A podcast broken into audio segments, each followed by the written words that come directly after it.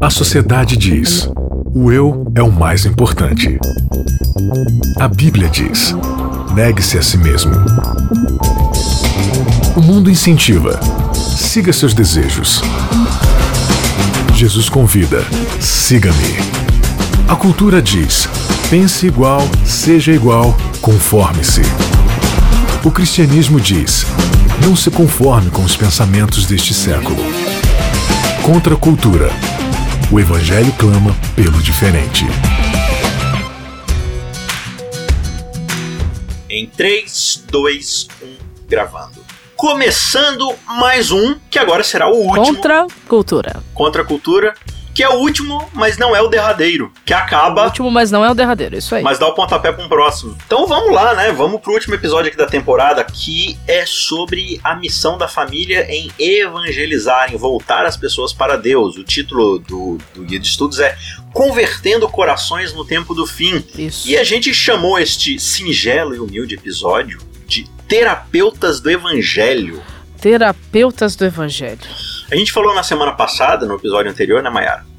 Que a família ela deve ser um núcleo e esse núcleo é a representação do reino de Deus aqui na Terra. Ou seja, nossas famílias são uma embaixada, né? É embaixada. O que, que é uma embaixada? É uma representação dos interesses do reino do que ela céu, representa. No caso, o céu. O reino que ela representa. No nosso caso, seria o reino de Cristo, né? Então, no episódio passado, a gente fez aquela recapitulação narrativa que é sempre importante quando a gente parte lá do Éden, né? E a gente percebe que, dentro desse contexto do Éden, calma, a gente não vai falar tudo de novo, mas só para relembrar aqui. Lá no Éden, Deus estabelece homem e mulher para se relacionarem no contexto conjugal, mas antes dessa bênção conjugal, ele estabelece uma outra bênção, né, Mayara? Qual bênção é essa? Exato. Antes da bênção conjugal, ele, ele estabelece a bênção do relacionamento que o próprio casal teria com, com ele Deus. E era um Eu relacionamento. vou abençoá-los, né? Isso. E Deus o abençoa, né? Sim. Deus abençoa com o dom de criar, Deus abençoa com o alimento, né? Deus abençoa com o próprio planeta, o planeta Terra feito, né? E pensado,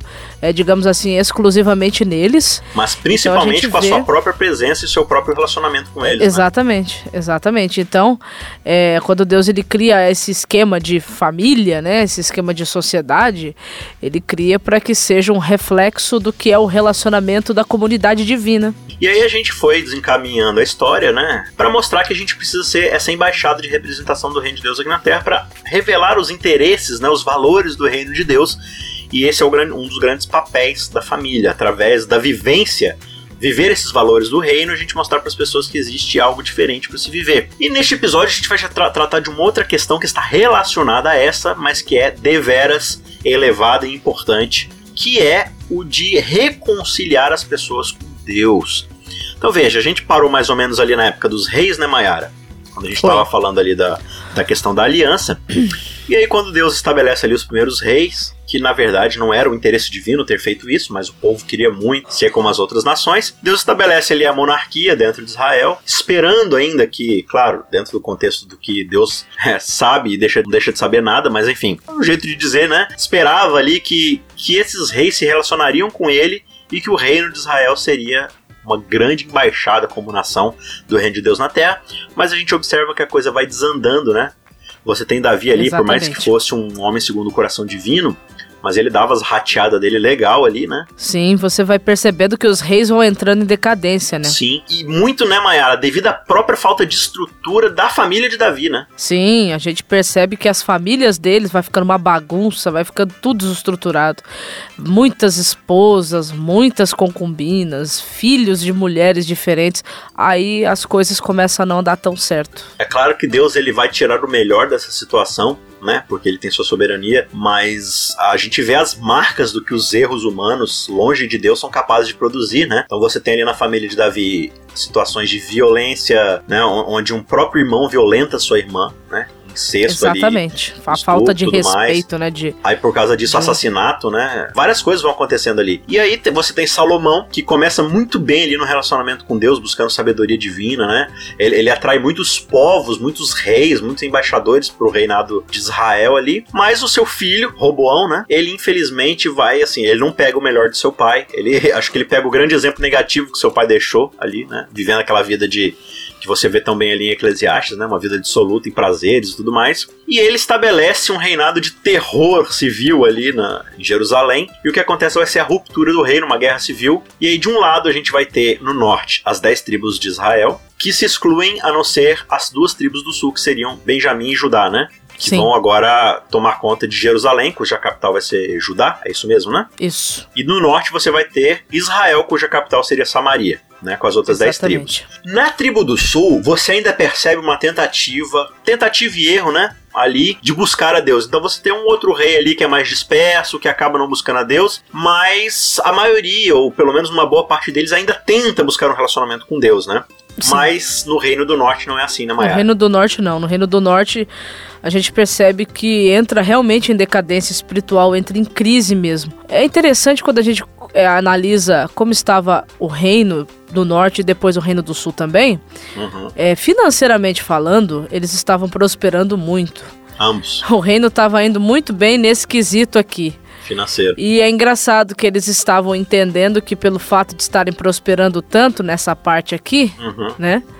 É, Deus estivesse com eles, mas aí Deus vai mandando profetas, profetas, profetas, profetas, dizendo que se eles não se convertessem, viria o cativeiro, né? Para o reino Sim. do norte seria o Assírio e para o reino do sul seria a Babilônia, uhum.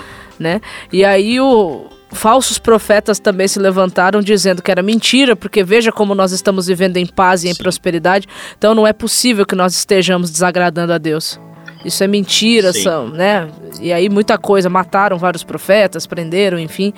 Mas a gente percebe que as coisas dentro do povo de Deus não estavam indo bem, por mais que houvesse prosperidade e aparente prosperidade em outras áreas. Porque a gente observa desde Gênesis, como a gente falou aqui no início do episódio, né? A, a grande marca da benção divina era a sua própria presença, o seu relacionamento, né? E você vê os clamores dos profetas, o próprio é, Isaías falando, né? Vocês acham que eu estou satisfeito porque vocês ficam aqui trazendo seus sacrifícios e tudo mais, né? E, e aí vocês têm seus escravos aí, vão viver na vida de vocês só que na verdade vocês estão longe de mim pra caramba, porque vocês agem com violência, o relacionamento de vocês familiar é, é todo zoado. Vocês oprimem as pessoas que precisam de necessidade, né, que precisam ser ajudadas, porque têm necessidades. Exatamente. Enfim. Então a gente vai perceber essa grande discrepância. E é tanto que Israel, no caso o Reino do Norte, se envolve nessa dissolução e decadência idólatra, que depois vem o Reino da Síria, como os profetas avisaram, e aniquila completamente as tribos do norte e elas não vão ter mais a sua raça pura, né? Os poucos sobreviventes ali vão se espalhar pelo mundo conhecido da época e vão virar os famosos samaritanos que a gente encontra lá no tempo de Jesus, que são os, os, os israelitas mistos ali, misturados com nações pagãs. É tão interessante essa questão da destruição do Reino do Norte, e quando você lê a história ali em Segunda Reis e em Segunda Crônicas, se eu não me engano, lá em Crônicas é a partir do capítulo 15, você percebe que essa invasão do, do da Assíria, né, ao Reino do Norte, acontece por causa de uma briga familiar. Cara, quando você lê isso na Bíblia, você fala, puxa vida. que coisa. Foi por conta de uma briga, de um desentendimento que teve. Mas se você for parar pra pensar, né, o núcleo da sociedade é a família. É da Sim. família que vai surgir qualquer necessidade, né?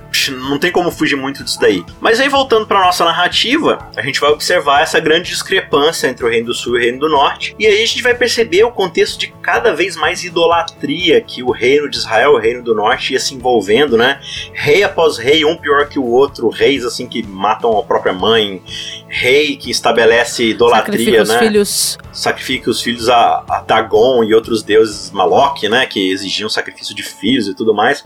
Ou seja, é dali para pior. E a gente tem várias tentativas ali de reavivamentos, né? E é dentro desse contexto que a gente chega na história de Elias. O momento ali da história é onde Acabe e sua famosa esposa idólatra Jezabel, né, que é tão conhecida aí como vilã, tem até novela da Record agora retratando esse assunto, né? Você percebe justamente esse contexto de idolatria e Acabe é um rei terrível manipulado por sua esposa ali que era extremamente ímpia, né, perversa e tal. E é justamente nesse contexto aí que Deus levanta Elias, né?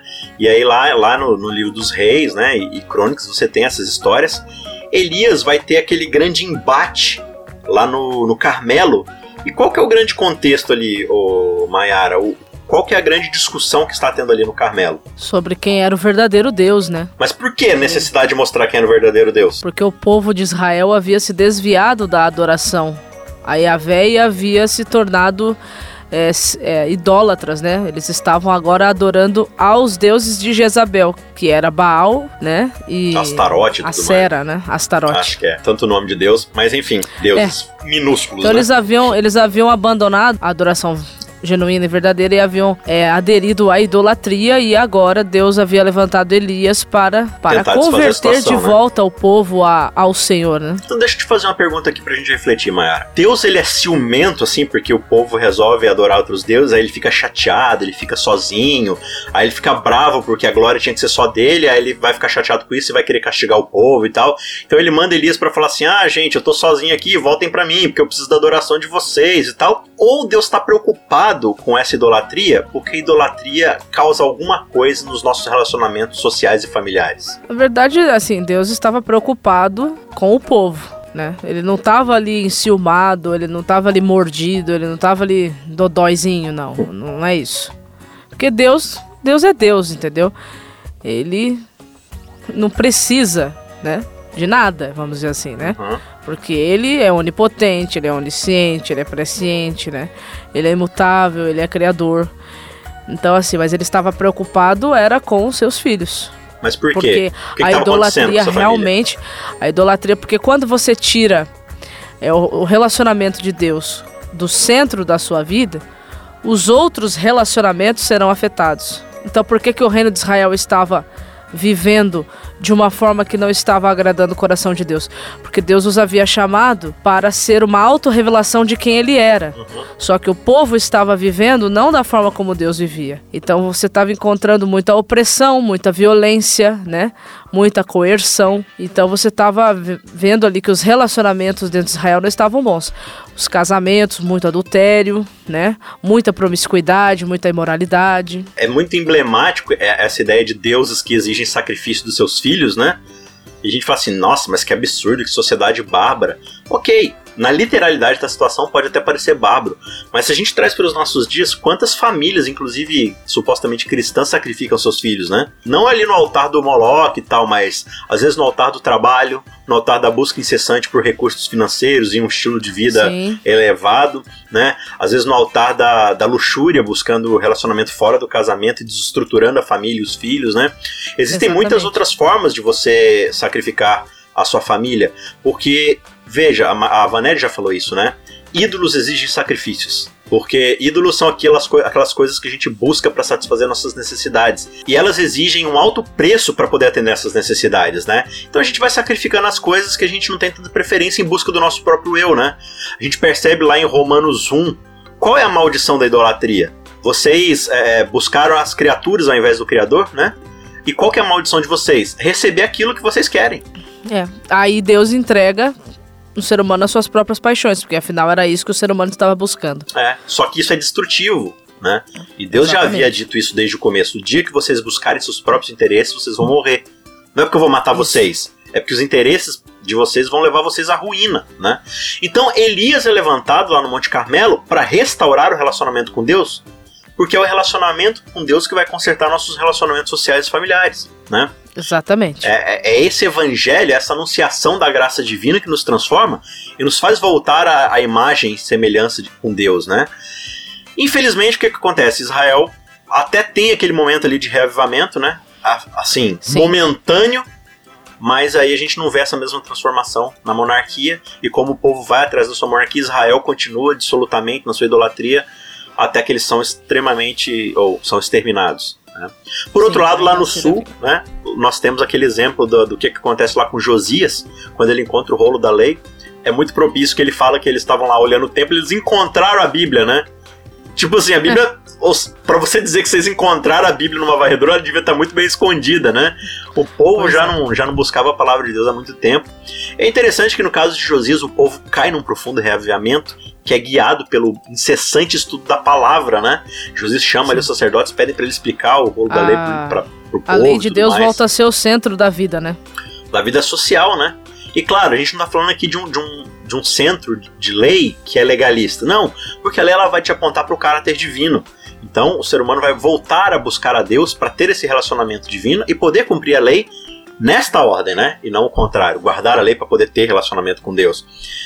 E é dentro desse contexto de Josias que algumas gerações depois você vai ter Daniel, Sadraque, Mesaque Abednego lá na Babilônia, né? Vindo de uma nação extremamente idólatra, mas entrando ali em Babilônia, num reino desconhecido, e eles são ali núcleos divinos, né? desses embaixadores que vão ali converter o próprio Nabucodonosor, que era um dos reis mais ímpios do mundo, né?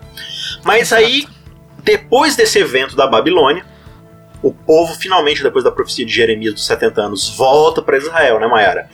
E aí em Israel eles parece que não aprenderam a lição. Aliás, voltam para Jerusalém, né? Israel já acabou. Mas, é, Israel acabou, agora tem os judeus, né, que são Sim. da tribo de Judá. Só que quando chega na, no período depois do cativeiro, né, que você vai ter aí no Antigo Testamento, pelo menos três profetas, né, que são uhum. pós-cativeiro, se eu não estou enganada. E o que a gente percebe nos livros proféticos, né, deles é que parece que as coisas não mudaram tanto. Você percebe é, no, a característica do povo pós-exílio babilônico é uma característica com falta de crescimento espiritual.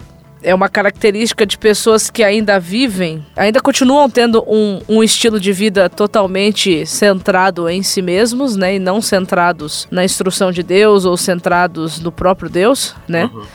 Então você percebe que, que o, o apelo desses profetas pós-exílio, né, pós-cativeiro babilônico, é que o Messias precisava ser aceito por eles antes do final da história. Porque o mesmo sol que brilha para trazer salvação também vai brilhar para trazer a justiça, para trazer a destruição para quem o rejeitar. Mas a salvação não é justamente Deus livrar o mundo da injustiça? Exato. Esse não é, é o clamor aí. de qualquer pessoa? Senhor, tira a injustiça do mundo? Exato. O problema é quando a gente está com o pé atolado na injustiça, né? Exatamente. Você falou, os raios da justiça divina vão limpar a injustiça. Se a gente está misturado era... nela e era o que estava acontecendo com o povo que viveu no período pós-exílio babilônico. Então a gente tem profetas aí que se levantam para poder trazer o povo de volta ao Senhor. E um desses profetas foi Malaquias, né? E Malaquias, ele é o último profeta veterotestamentário, né? Do Velho Testamento. Porque a gente sabe, porque a gente sabe pela história que vai ter um, um longo período aí onde Deus vai ficar sem se comunicar com o seu povo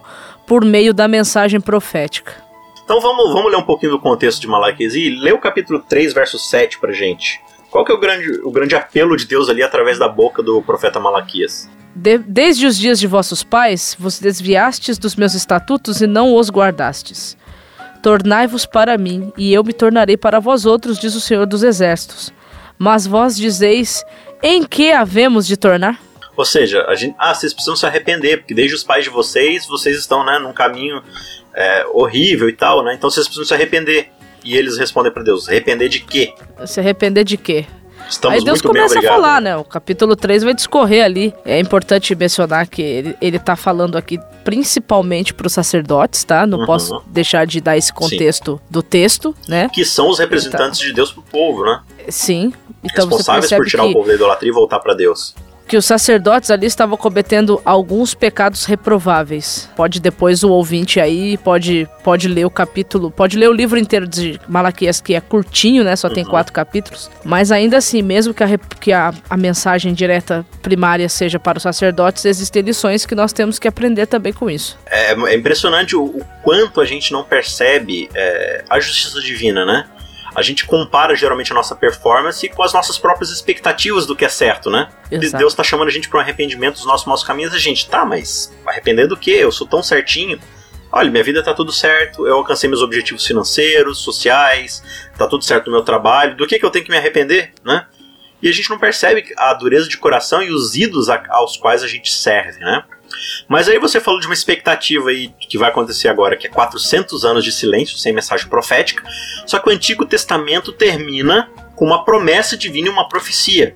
Né? A gente acabou de falar ali é, do contexto lá do Monte Carmelo, onde Elias chama o povo ao arrependimento, e a expressão usada ali é de converter os pais aos filhos, né, os corações ao Senhor. Qual que é a grande promessa que a gente vê aí em Malaquias, no caso, no capítulo 4, dos versos 4 a 6, que Deus vai deixar para esse povo que é tão obstinado em continuar na sua idolatria. Aqui no verso 4 ele vai falar assim, ó: Lembrai-vos da lei de Moisés, meu servo, a qual lhes prescrevi em Horeb, para todo Israel, é a saber, né, estatutos e juízos. E eis que eu vos enviarei o profeta Elias antes que venha o grande e terrível dia do Senhor. E ele converterá o coração dos pais aos filhos e o coração dos filhos aos seus pais, para que eu não venha e fira a terra com maldição. Ele tá fazendo Então, alusão e- aí às maldições deuteronômicas, né? Que é o que acabou Exato. acontecendo com o povo ali, né? Exato. Então aqui ele pede, primeiro ele, ele, ele pede para que o povo se lembre das instruções que ele deu por meio de Moisés, porque são nessas instruções que a gente encontra as suas qualificações como rei e soberano, Sim. são nessas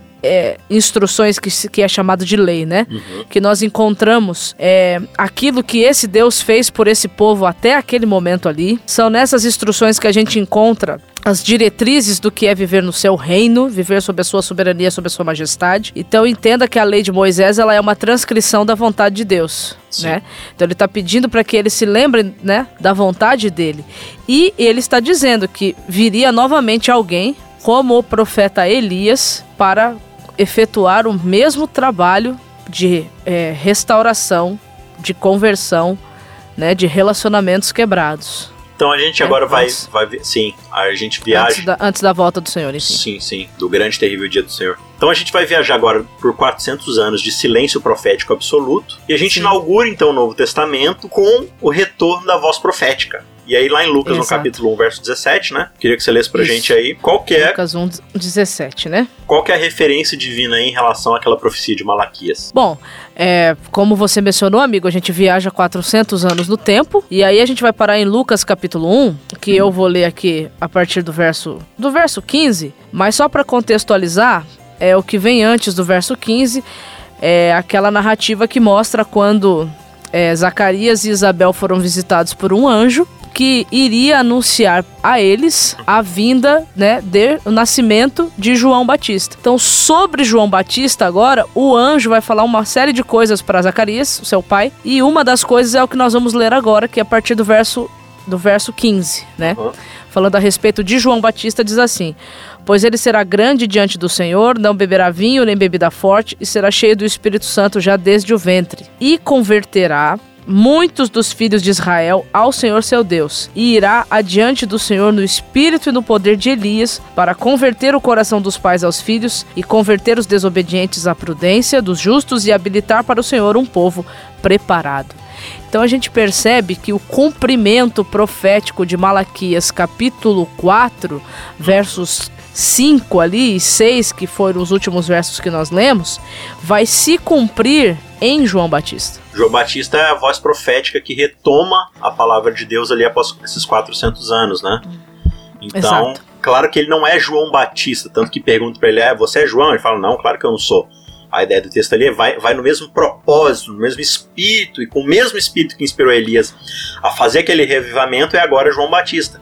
Então, de novo, Exato. por que, que é importante a pregação do evangelho, da vinda de Cristo, de, de reconectar o ser humano e, os pais, os filhos a Cristo? Por que, que isso é tão necessário, Mayara, para a gente poder restabelecer os relacionamentos familiares? Veja bem, se nós acreditamos que Jesus vai voltar, isso significa que nós acreditamos que o reino vai ser finalmente e totalmente estabelecido novamente. De forma plena. A vida no a vida no reino é uma vida de relacionamentos.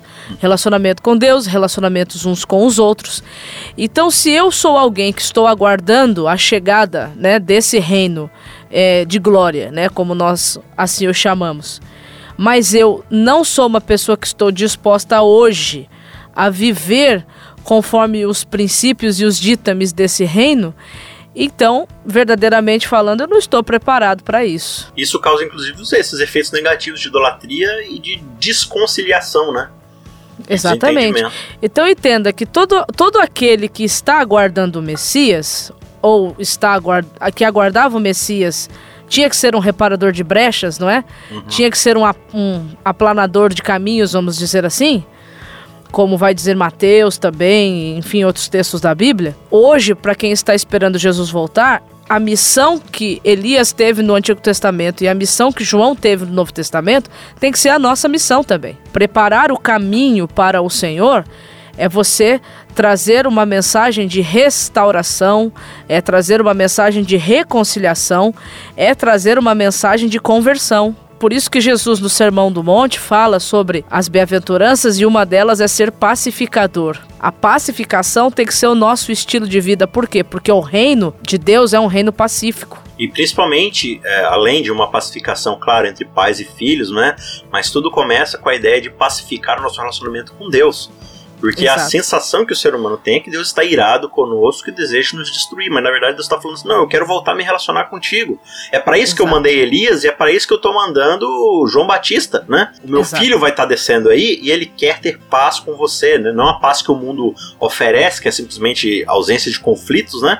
Mas uma paz de saber que Deus, né? Como diz os anjos no coral, paz na terra aos homens a quem ele quer bem. É, é, esse é o grande apelo. A gente não pode concluir esse episódio, né, Mayara, e essa temporada, sem enfatizar a ideia de que não basta simplesmente assim, ah, minha família vive bem, tá tudo certo na minha família. Então, assim, a gente não arranja encrenca com ninguém, eu trabalho tudo certo, minha, minhas dívidas estão pagas, minhas contas estão pagas e tal. Então, esse é o testemunho que eu deixo aí para todo mundo.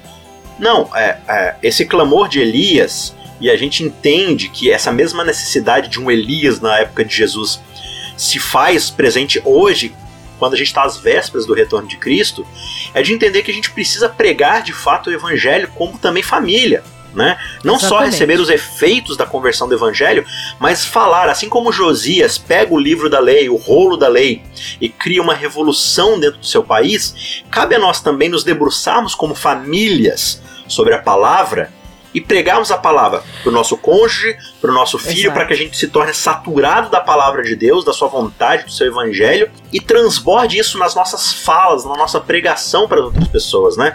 Porque Está veja, Mayara, mais do que na sim, hora, né? De nós voltarmos à palavra. O reavivamento ele só ocorre num retorno à palavra, né?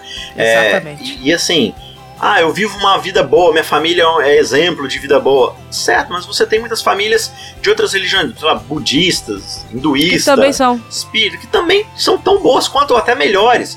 Mas o diferencial na vida de um cristão deve ser sempre a palavra, o evangelho, né? Então a gente não pode desassociar isso. É, o convite de Elias não é só para viver uma vida de um bom exemplo, mas de anunciar a grandeza de Deus, pregar o evangelho. Proclamação para reconciliar as pessoas com Cristo e, como efeito disso, elas possam encontrar reconciliação dentro dos seus próprios relacionamentos familiares, né, entre cônjuges, filhos, vizinhos, trabalho, enfim, tudo mais, né. Nós somos chamados para sermos terapeutas do Evangelho, mas a ênfase está no Evangelho. Né? Na grandeza Exato. daquele que nos chamou das trevas para sua maravilhosa luz. E com isso a gente encerra essa temporada. Eu espero que tenha sido proveitoso para você. Algum recado final, Mayara? Sim.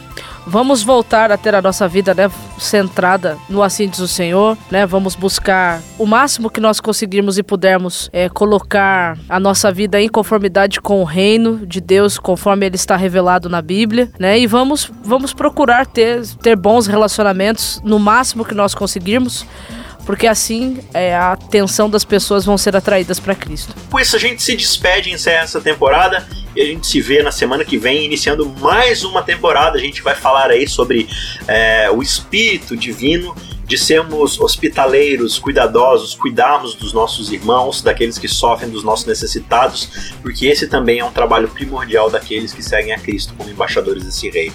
A gente se vê semana que vem na nova temporada. Um abraço e até lá. Contra a cultura. O Evangelho clama pelo diferente.